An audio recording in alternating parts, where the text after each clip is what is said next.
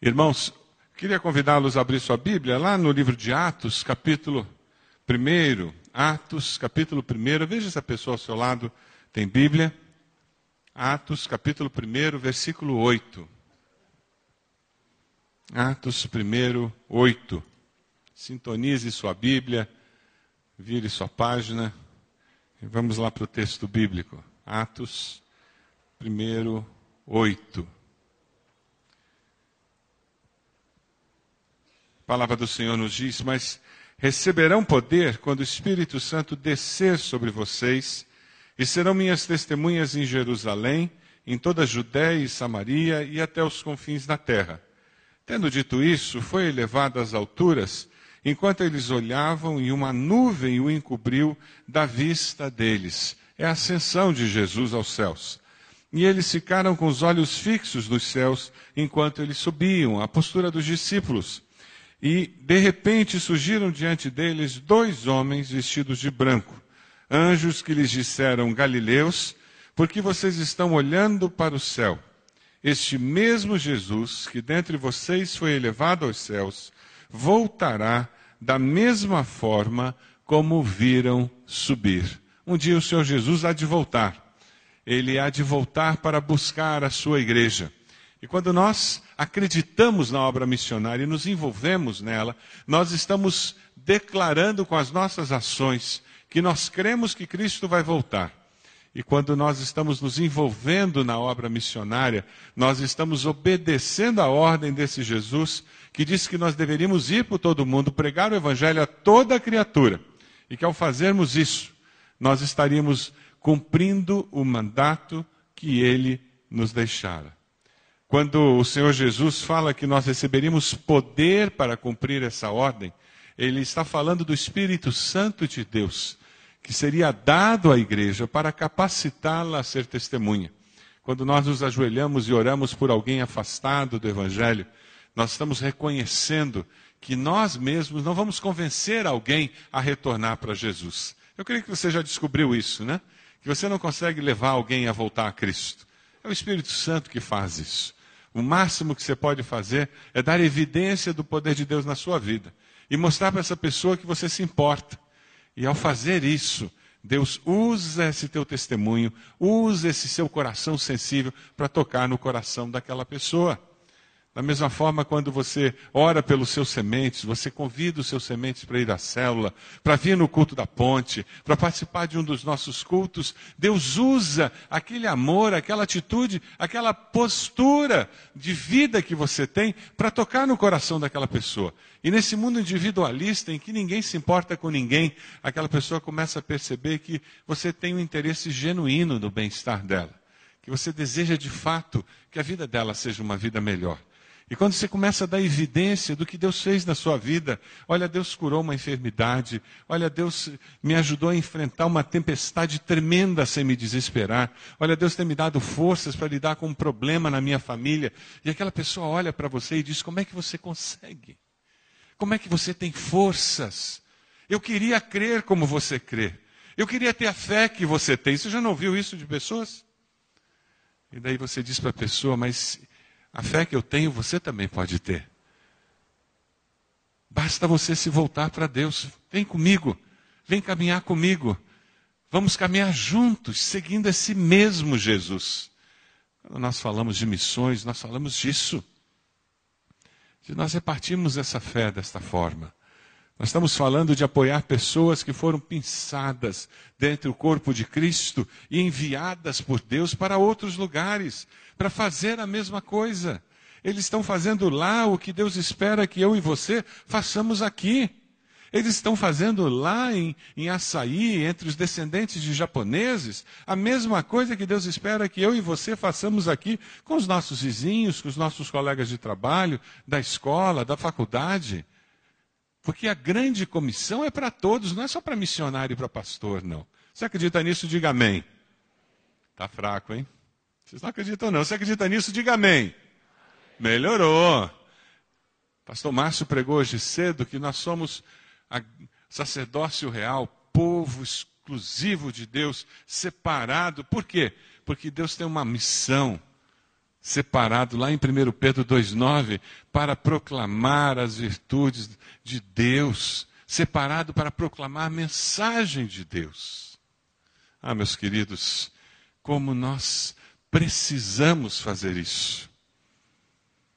Ontem, na virada da noite, perto de meia-noite, cheguei aqui em Curitiba. Passei quatro dias lá nos Estados Unidos, representando a Convenção Batista Brasileira. Quatro dias em reuniões. Os irmãos não vão acreditar, mas eu não coloquei um pé numa loja. Os pastores aqui estavam apostando que eu não ia, que eu não ia conseguir. Mas não deu tempo. Sabe por quê?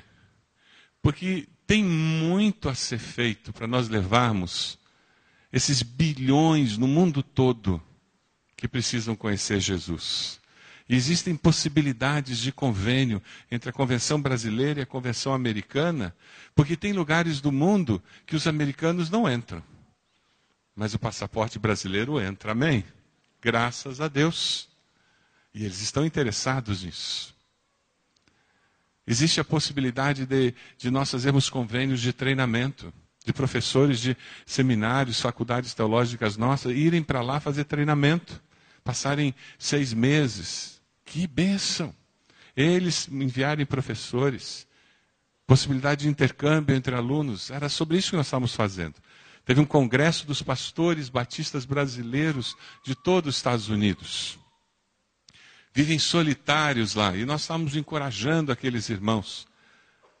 Dois milhões de brasileiros espalhados pelos Estados Unidos. A maioria deles não conhece Jesus mas por estarem longe da pátria, uma porta imensa aberta para eles tomarem uma decisão ao lado de Cristo.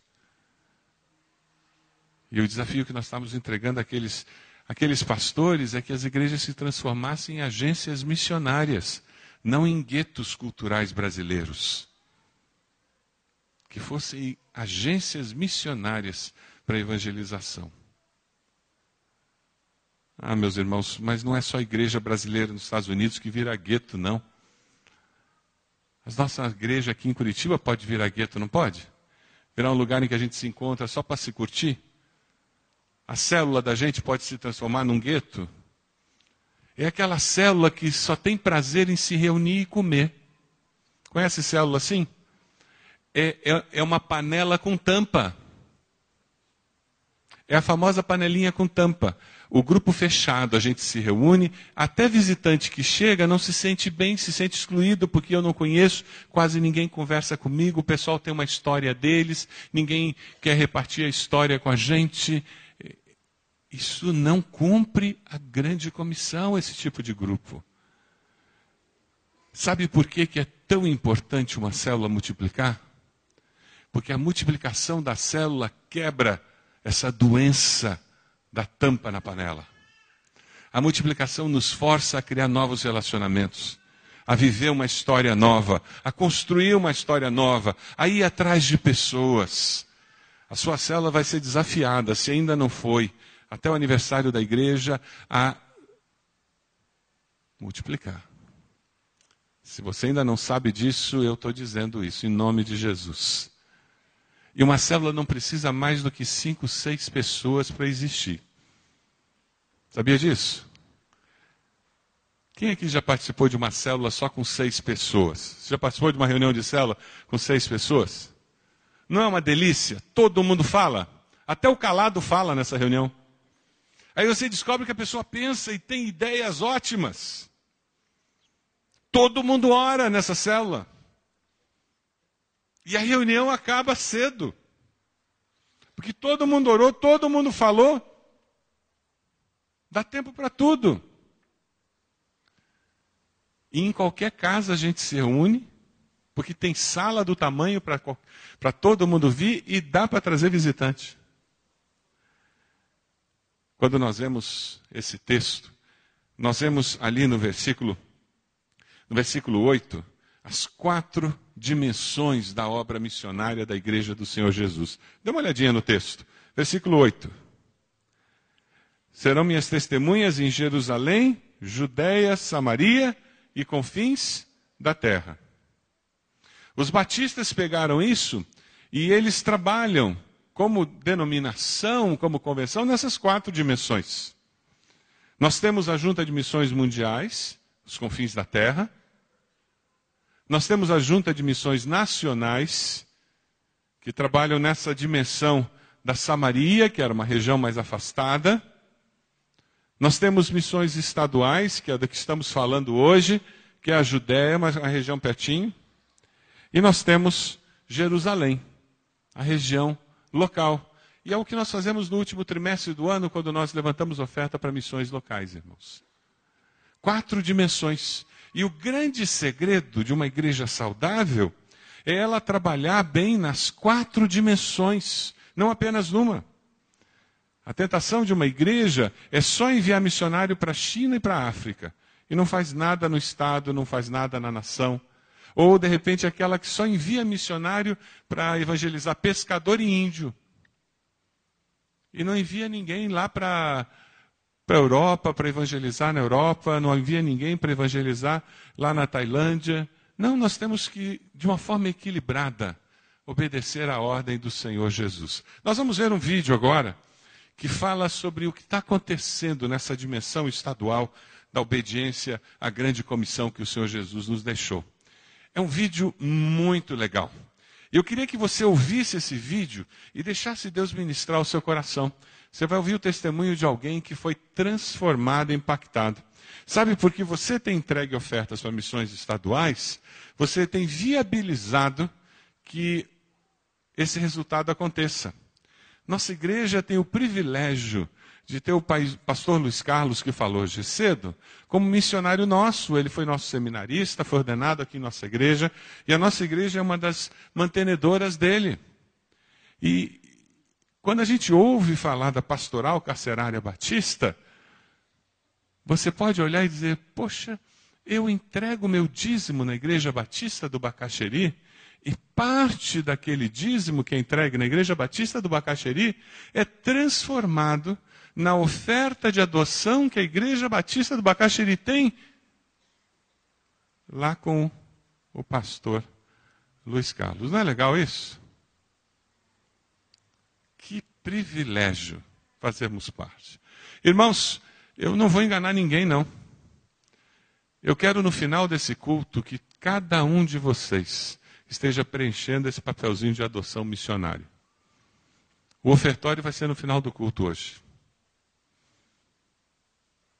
O objetivo é esse. Você vai entregar uma oferta, perfeito, e a sua oferta vai para missões estaduais. Mas o nosso objetivo é que nossa igreja tenha 400 adotantes. São 5 mil no estado todo. Mas sabe quais são as duas igrejas mais fortes no estado? A primeira de Curitiba é a nossa. Se nós não assumirmos o papel e a relevância que nós temos no estado, a obra missionária no Estado vai ter muita dificuldade de ser realizada. Esse é o nosso desafio. Mas porque nós já temos assumido uma postura de relevância no Estado, veja o que tem acontecido. Dê uma olhadinha nesse vídeo. Vamos lá. Na infância, assim, na verdade, desde pequena, eu sempre fui uma pessoa muito tímida. Eu sempre tive muitos problemas na escola, né? Os meninos riam de mim, e me zoavam, né, como a gente hoje fala.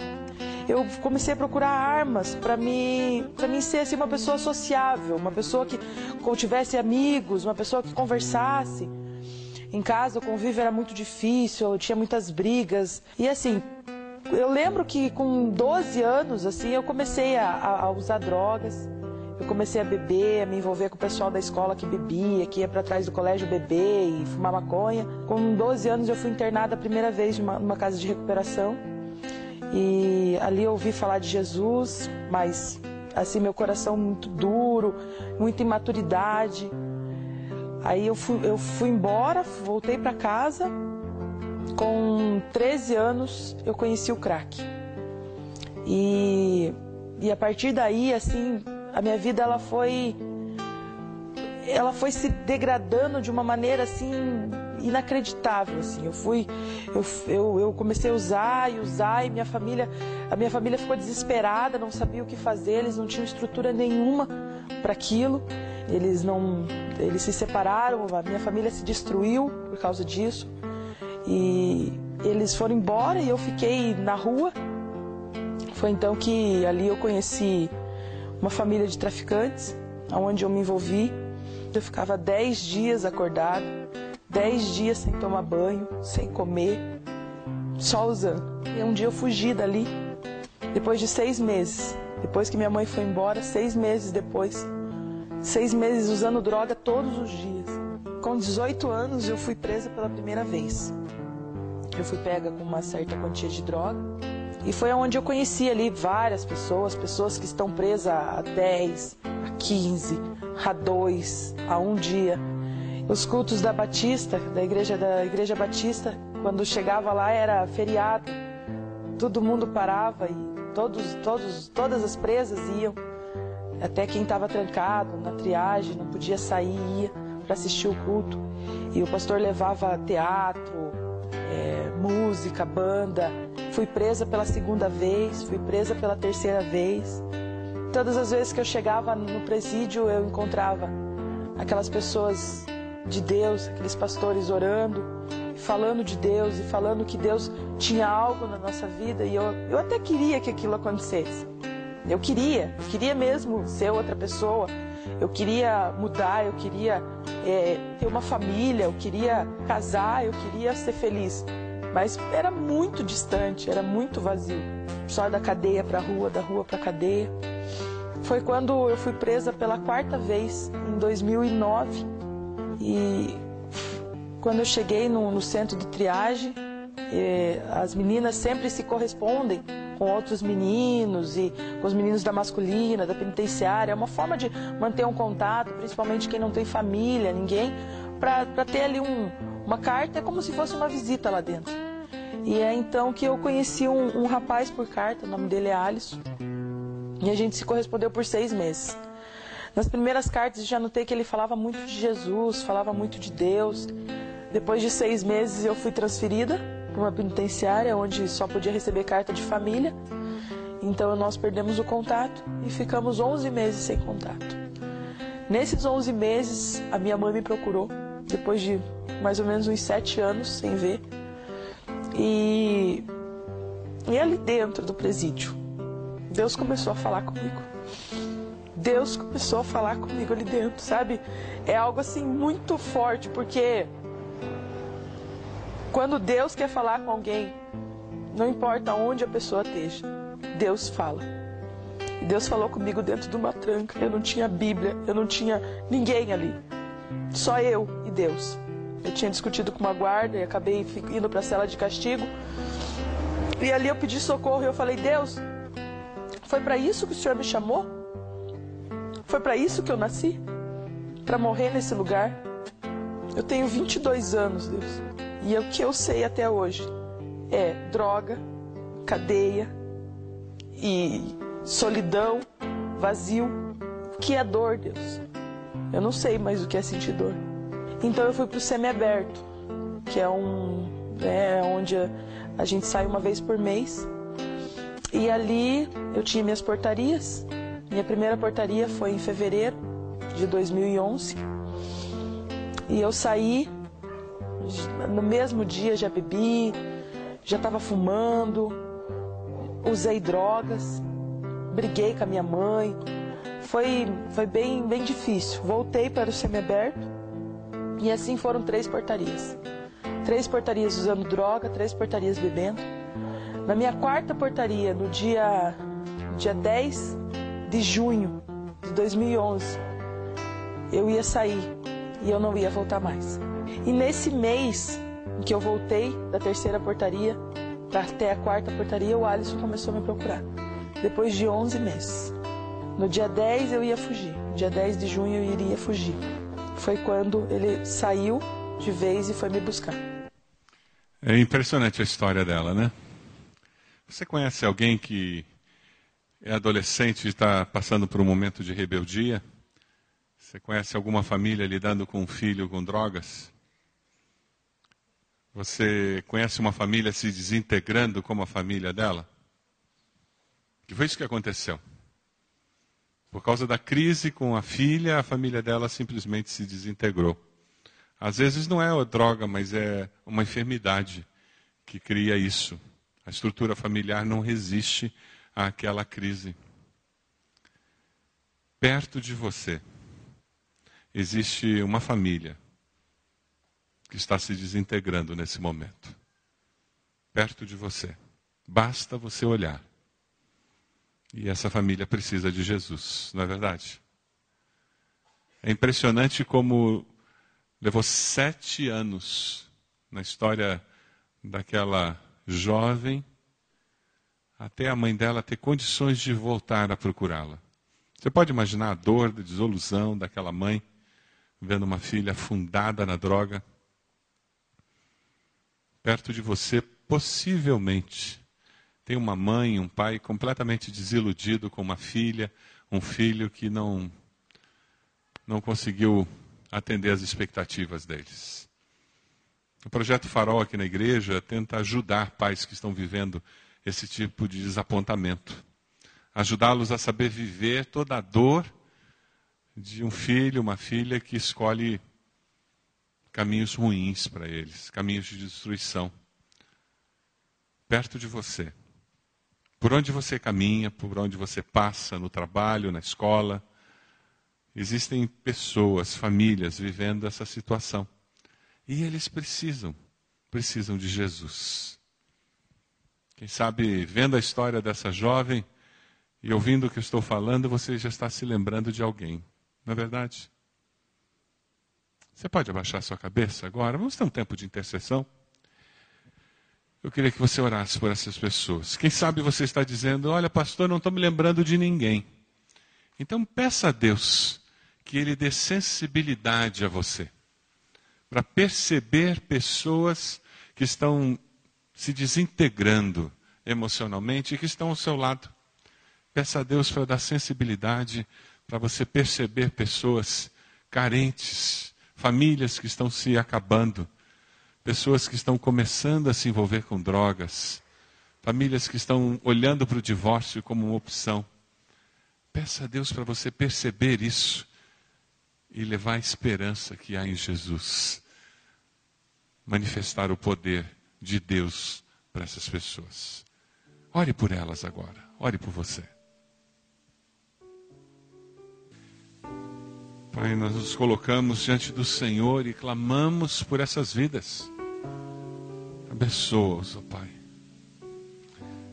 Como o Senhor foi até aquela solitária e se revelou o coração dessa tua filha que nós ouvimos. Vai até o quarto nesse momento, vai até o coração dessas pessoas que nós colocamos no teu altar. E nós pedimos que o Senhor se revele com poder, trazendo esperança. Nós nos colocamos nas tuas mãos, dizendo: usa-nos, Senhor, para abençoar. Usa nossas vidas para abençoar. Em nome de Jesus. Amém. Amém. Você conhece pessoas que estão afastadas do Evangelho? Você vai ouvir a história agora do marido dela. Vamos lá. Minha história também é parecidíssima. Por exemplo, a minha juventude foi. é, eu sempre tive minha família, é, meus pais também são separados, mas a minha ansiedade, a minha gana, o meu desejo quando, quando ainda criança, ainda jovem, com 12 anos, também era ter o respeito das pessoas, era, era que eu queria que as pessoas me reconhecessem, que as pessoas me aceitassem no meio delas. E através disso, eu come, comecei a, a me envolver também com as coisas erradas, com o mundo do crime, com o tráfico. Com 14 anos eu já fazia, eu já traficava, eu já fazia todas essas coisas erradas, já fumava, bebia e me drogava. E esse tempo durou mais ou menos uns 3, 4 anos na minha vida. Até que um irmão meu conheceu ao Senhor Jesus e me convidou para conhecer esse Deus. Então eu me, me, coloquei diante do Senhor, fiquei bem uns dois, três anos também. Só que aí veio a morte do meu pai como eu já estava frustrado com algumas coisas, eu decidi por mim mesmo abandonar a igreja, abandonar a Deus e, e então minha vida também se degradou.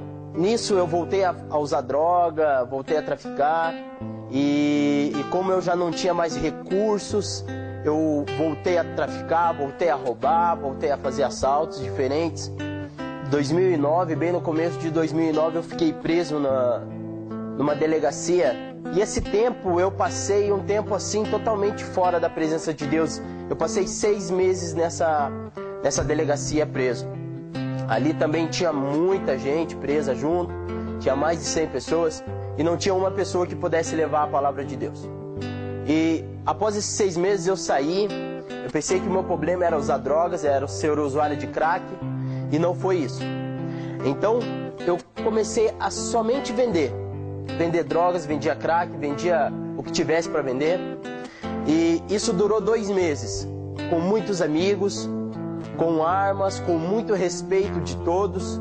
Na verdade, é, muitas pessoas tinham medo de mim. E eu, naquela situação, eu me parecia, eu me demonstrava para as pessoas uma pessoa satisfeita, uma pessoa que tinha alcançado o que queria.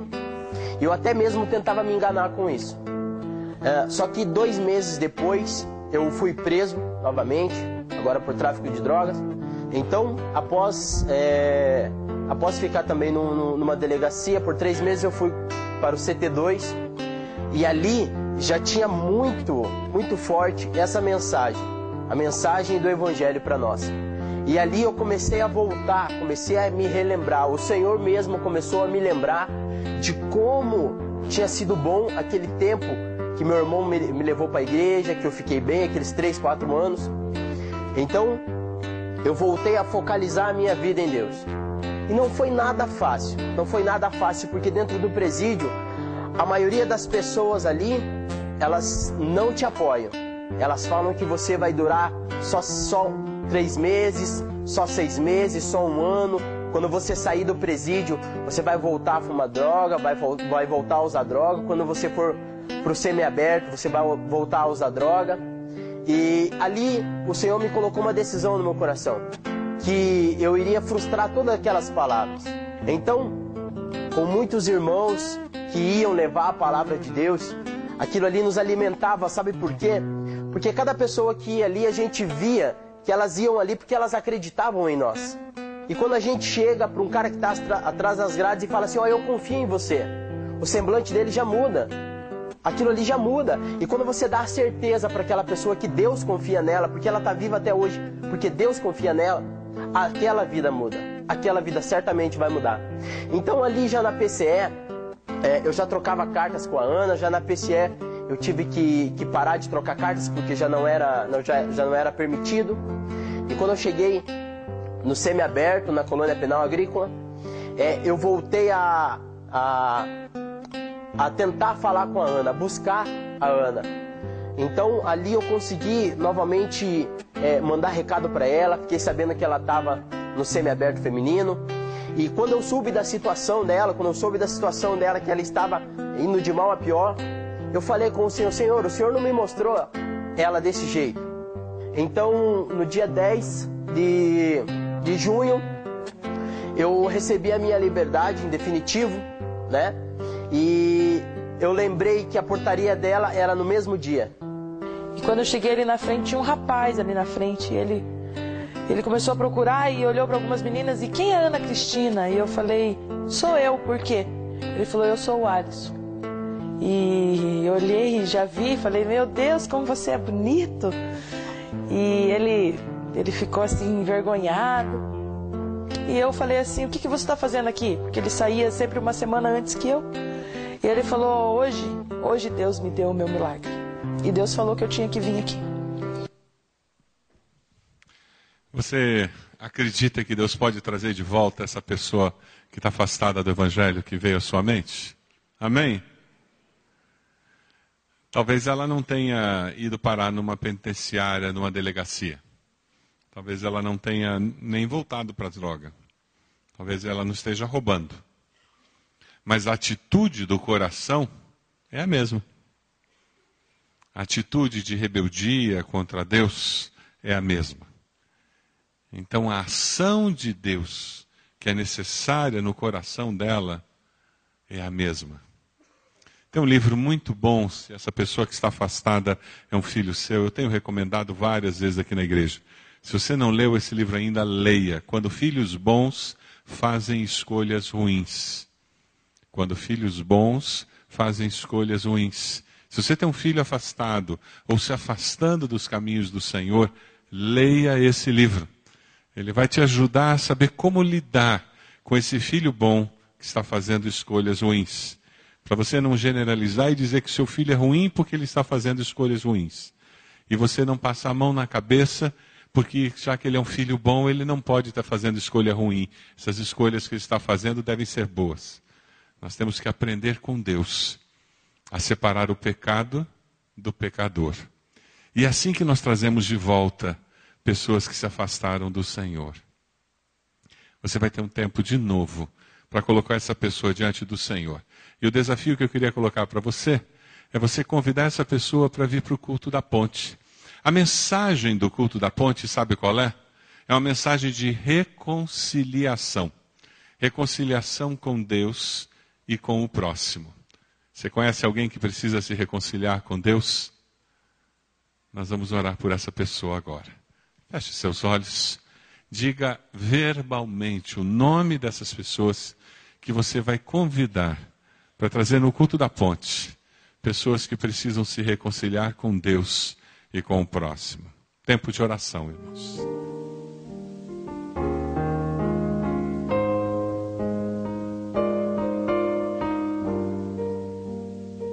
Pai, nós vimos nesse vídeo, Senhor, teu amor sem medida, tua aceitação da pessoa humana para salvação sem medida.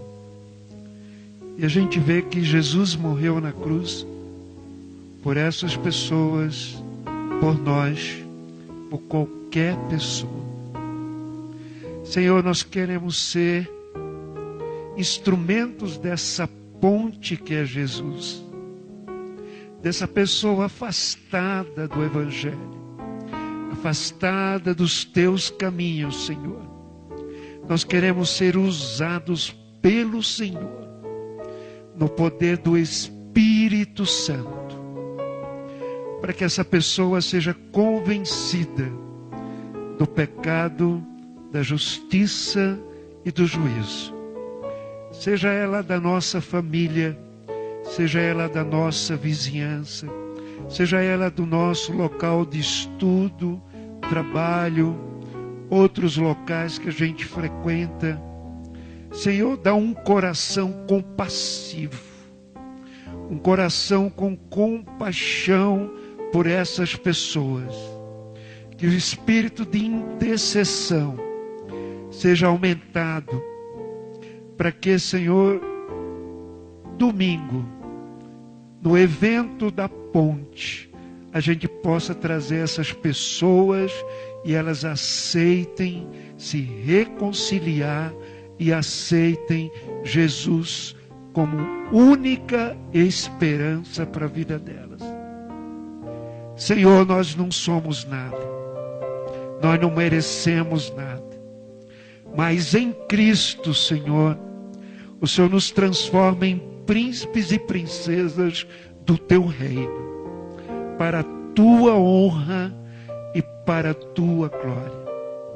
Assim como para esse casal, Senhor, hoje, casal missionário que nós vimos no vídeo, o Senhor deu dignidade de vida. Dá também para as pessoas das nossas famílias, nossos amigos, colegas de trabalho, estudo, vizinhança, a chance, a oportunidade de ter a maravilha do teu evangelho. E isso seja feito, Senhor, não na nossa sugestão, na nossa persuasão, mas no poder do Espírito Santo de Deus. Por isso nós oramos, crendo que o Senhor já está tocando o coração e mente dessas pessoas. E que domingo vai ser um dia de festa, de celebração.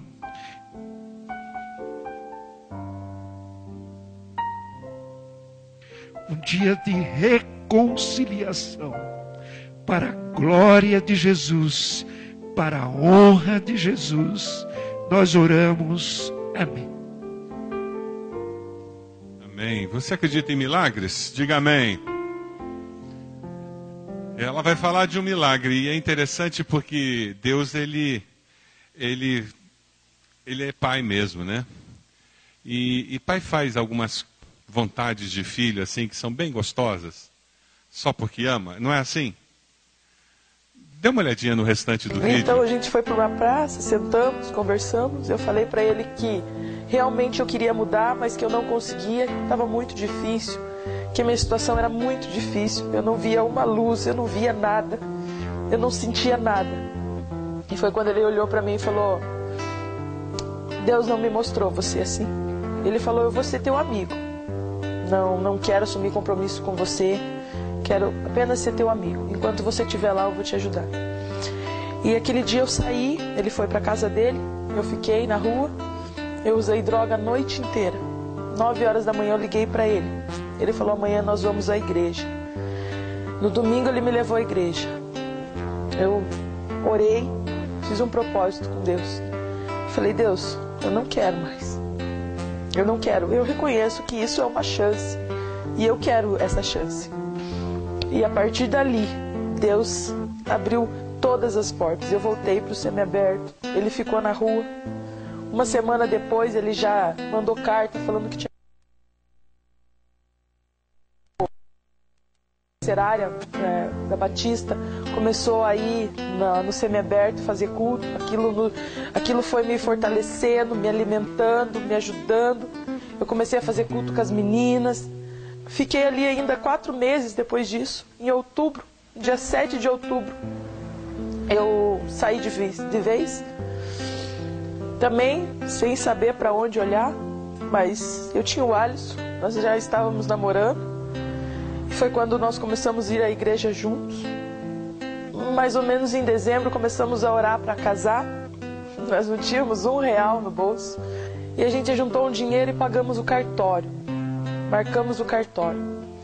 Foi então que eu e o Alisson nós fomos num retiro e o Senhor falou com a gente. O Senhor falou assim: "Não se preocupe com o casamento de vocês, porque eu vou dar tudo para vocês.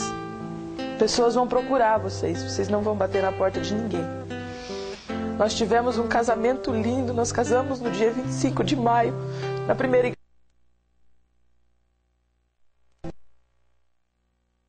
Dia de noiva, dia de noivo no melhor salão, sapato, tudo, tudo. A gente ganhou tudo, coquetel, lua de mel, tudo. E o Senhor falou: a partir de hoje vocês vão impactar vidas.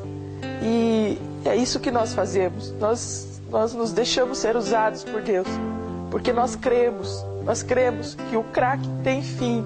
Nós cremos que tem solução para o crime, sim. É Jesus. É Jesus que muda. Hoje eu estou dentro da minha casa e faz dois anos, dois anos que eu estou sem usar droga. Apenas dois anos. Eu usei droga dez anos, eu fiquei presa muitos anos. E em dois anos o Senhor tem restituído muito mais do que o diabo roubou de mim. Muito mais. Porque a palavra de Deus fala em Romanos 6, 20, parte A. Aonde abundou o pecado, superabundou a graça. É por isso que tem muitos presos lá dentro que são verdadeiros servos de Deus, pessoas que Deus quer levantar para fazer. E nós precisamos, precisamos é de voluntários, de pessoas que estejam dispostas a trabalhar, a trabalhar, a amar essas pessoas, porque o amor de Deus, o amor, ele cobre multidões de pecados. O momento da saída daquelas pessoas que ficaram por alguns anos, 5, 10, 15 anos privados da liberdade, é um momento crucial onde quase sempre a sociedade ainda não está preparada para o retorno dessas pessoas. Um grande sonho nosso hoje é uma casa de passagem para acolher essas mulheres que não têm para onde ir, esses homens que não têm para onde ir. Eles vão então ficar um período nessa casa se adaptando, conseguindo emprego para poder ter um novo começo, uma nova história. Essa é a grande dificuldade hoje. A sociedade não está preparada para receber essas pessoas porque não acreditam na recuperação dessas pessoas. E se nós que pregamos Jesus Cristo, um Jesus Cristo que muda, que transforma, que muda histórias, se nós, igreja, não estivermos preparados para abraçar essas pessoas, para amar essas pessoas, para cuidar dessas pessoas, realmente a situação fica muito difícil. No Paraná nós temos, eu talvez vou estar falhando com os números, mas eu acredito são 25 unidades prisionais. E você tem regimes fechado, regime semiaberto. E o desejo que nós temos é de ter uma igreja dentro de cada presídio. E como é que a gente vai conseguir fazer com que isso ocorra? É necessário parceria com a Igreja Batista local, com a nossa Igreja Batista local. Hoje a maioria, 99,9% do trabalho da Pastoral Carcerária Batista no Paraná e já fora do Paraná é feito através de voluntários. Então, se você faz parte desse universo de 40 mil pessoas que servem a Jesus dentro da Igreja Batista, nós precisamos de você, porque hoje nós estamos em 13 presídios. Fazendo uma conta, menos 25 vai dar 12. Então a gente precisa de mais pessoas para auxiliar, para ajudar. Nós precisamos de pessoas intercedendo e orando e nós precisamos de pessoas participando financeiramente. Então, o nosso planejamento dentro desse escopo do trabalho é ter uma igreja dentro de cada presídio, seguindo os passos por uma edificação coerente e não só que seja coerente, mas que seja, digamos, que tenha continuidade, que seja edificada para o futuro. Porque existem pessoas dentro de penitenciárias, não só no Paraná, mas no Brasil, que talvez não saiam mais dessas unidades. Então aí existe uma necessidade clara e urgente de se ter uma igreja dentro de cada presídio, e para isso necessita de um pastor lá dentro, necessita de livros para essas pessoas poderem, é, digamos, usufruir do prazer que é ler a palavra de Deus. A relevância da pastoral carcerária dentro do sistema penitenciário ela é muito grande. E a igreja é tão importante que aqui dentro, quando ela, quando ela pensa em fazer alguma coisa errada, que realmente está assimilando a palavra de Deus, ela deixa de fazer coisa errada, ela deixa de usar droga, ela não acoberta coisa errada das amigas. Quando ela realmente se dedica à igreja, ela, ela melhora como ser humano de modo geral. Algumas, inclusive, entram num conflito é, em relação à própria sexualidade, né? Porque elas têm uma, uma condição aqui dentro de falta de afeto, de abandono familiar bastante grande. Isso gera uma aproximação de contatos homossexuais. E a aproximação da igreja faz com que elas repensem isso, inclusive. Os presos, de maneira geral, e as presas que chegam no CRAF, elas chegam carentes de tudo: do auxílio material, do auxílio espiritual, do afeto, porque muitas são abandonadas pela família. Elas chegam sem roupa, sem calçado e sem rumo na vida. Elas querem a liberdade, mas nem sabem direito o que vão fazer com isso. E a acolhida da Pastoral Carcerária Batista é, é, de extrema importância. A equipe vem, interage com as presas, prega a palavra, canta, traz alegria, traz, traz acolhida mesmo. Então, eu percebo que as presas que saem e encontram essa receptividade também nas igrejas fora daqui, elas se modificam, elas voltam, elas telefonam para contar que estão bem, que estão frequentando a igreja. Essas pessoas precisam entender e, e sentir que fazem parte, que são cidadãs, fazem parte da sociedade, que elas não são excluídas. E quanto mais é, a igreja vir para dentro da, da, unidade, mais essa, a igreja vai estar preparada para receber esse público, que é carente dessa, dessa acolhida enquanto está aqui, mas muito mais quando sai daqui. E, e hoje, assim, sabe, depois de tudo isso, eu passei um tempo ainda perguntando, Deus, mas por quê? Por que tanta coisa? Por que tanto sofrimento? Sabe? Muito tempo nesse sofrimento eu chorava e falava, Deus, mas por quê? Por que eu tenho que passar por tudo isso? E hoje eu entendo. Quando eu, eu chego na rua e olho para um viciado, e olho dentro dos olhos dele, consigo olhar e falar: olha, eu sei o que você está sentindo. Eu sei o quanto é difícil para você. Mas eu tenho algo para te dizer: Jesus pode mudar. Quando eu chego para um preso que está lá já há seis anos e fala: Não, não tem jeito para mim. Eu olho, tem. Tem, porque Deus mudou a minha vida, Ele pode mudar a tua.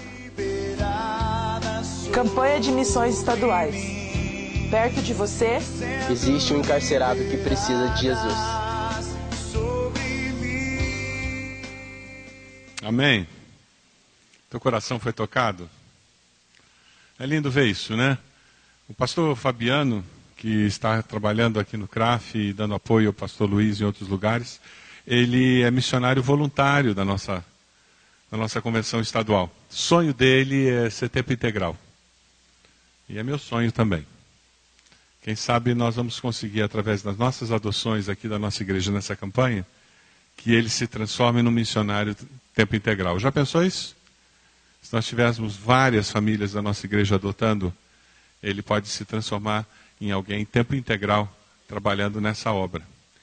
A nossa igreja tem conversado com o diretor do SESI, temos conversado com a Secretaria de Justiça sobre a possibilidade de termos uma casa de apoio.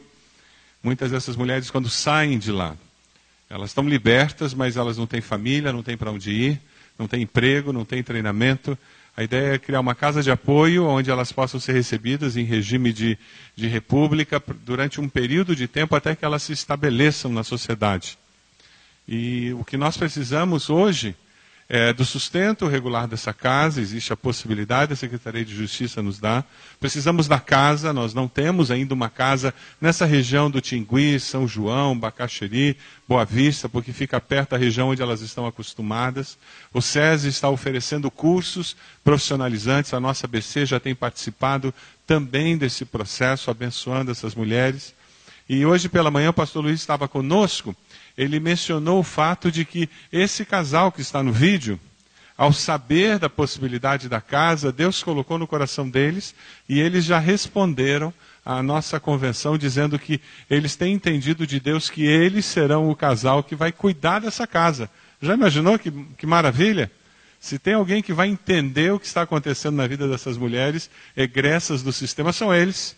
E eles entenderam que Deus já os chamou para estar ali. Irmãos, Deus está juntando as peças do quebra-cabeça.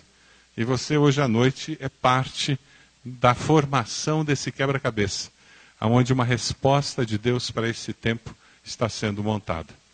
Nós vamos entregar nossos dízimos e ofertas daqui a pouco. E nós vamos entregar também as nossas adoções. Pegue aí o papelzinho de adoção que você recebeu. O desafio que eu tenho entregue para os membros da igreja durante esse período é muito mais do que eu fazer uma adoção para minha família. A ideia é que você faça uma adoção para cada membro da sua família. Você pense assim, ah, lá em casa eu posso dar 100 reais por mês, 50 reais por mês ou 500 reais por mês. Eu não sei quanto você tem disponível no teu orçamento. Mas divida o valor que você tem pelo número de membros. E assim você vai ter dois adotantes ou três adotantes. Por que isso? Eu quero que o seu filho receba uma cartinha de um missionário. E você já imaginou chegar no correio uma carta com o nome do seu filhinho, da sua filhinha? Como isso vai fazer bem para ele, para ela, poder ver o seu nome escrito ali e você poder ler aquela carta de missionário para ele e ele saber que ele vai orar por aquele missionário. É isso que nós queremos construir na nossa igreja, uma cultura missionária. Alguém precisa de mais ficha? É só levantar a mão, os nossos irmãos lá que, que estão nos ajudando com as fichas, pode ajudá-lo se você precisar de mais ficha. Agora é o momento para você estar tá preenchendo. Pessoal da banda, nos ajude aí com uma música, por favor, enquanto o pessoal está preenchendo as fichas, para que possam entregar hoje à noite na hora do ofertório. Então o pessoal da banda vai estar tá tocando uma música enquanto nós estamos preenchendo.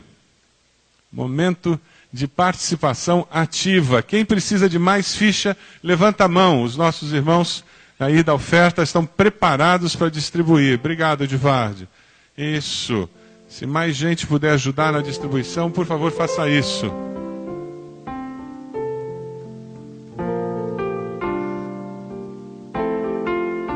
Isso. Então lá em casa, por exemplo, eu estou adotando um missionário, a Eide adotando um, a Heloísa está no Rio, mas como ela ainda é membro do Bacaxeri, ela vai ter que adotar um missionário. O Breno vai adotar um missionário. Eu não falei com ele, não, mas ele vai adotar um missionário. Ele é filho, mora lá em casa, vai adotar um missionário. Porque é desse jeito, na família todo mundo adota. A Priscila eu ainda não posso falar nada, ela está só namorando com ele, né? Mas ela vai querer agradar o sogro, eu tenho certeza.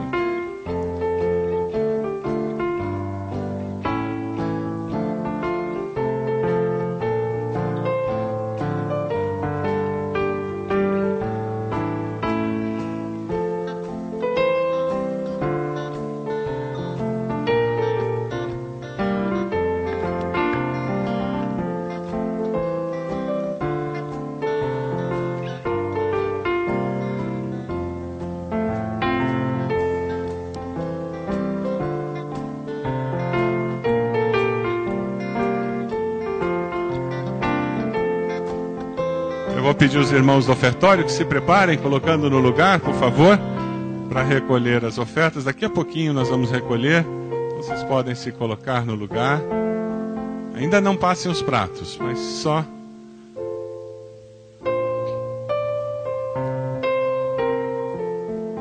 O que, que eu queria que você fizesse? Você vai colocar no prato ah, o envelope do seu dízimo, a sua oferta. Que legal, que bom, graças a Deus por isso. Nós vamos orar por isso também. Mas eu queria que quando você colocasse a sua fichinha de adoção, que você tivesse dentro do teu coração dizendo: Deus, eu estou fazendo isso porque tem alguém no Paraná que precisa de Jesus. Tá bom? Porque tem gente que não conhece a Jesus no nosso Paraná e nós queremos mudar a história do nosso estado. Amém? Quem gostaria de vir até aqui à frente fazer uma oração, dedicando essas adoções ao Senhor? Quem, quem gostaria de fazer isso? Alguém gostaria de fazer isso? Na igrejinha pequena a gente diz, os irmãos podem fazer uma oração e alguém ora, né? Aqui precisa do microfone, gente. Quem gostaria de vir aqui na frente fazer uma oração? Eu vou descer para poder dar um microfone. Quem gostaria? Um de cada vez, não vem todo mundo junto. Vem cá, irmão. Olha lá, Deus. Feche seus olhos agora, irmãos. Nós vamos dedicar essas adoções ao Senhor. Senhor Deus, obrigado por estarmos aqui com o coração aberto, Pai, no sentido de contribuir, ó Deus, para que o teu ministério, para que a tua palavra se espalhe por todo esse Paraná, Pai. Abençoa, Senhor, cada família, cada pessoa que se prontificou, Senhor, e está doando parte do seu sustento para honra e glória do teu nome, ó Pai. Multiplica, Senhor, multiplica os recursos e multiplica as pessoas, ó Pai, para estarem dentro desses presídios ou em todos os lugares do Paraná. Senhor, aumentando cada vez mais aquelas pessoas que conhecem a Ti e que são gratas pela mudança que o Senhor está fazendo na vida delas. Louvado seja o Teu nome, ó Pai. Em nome de Jesus. Amém.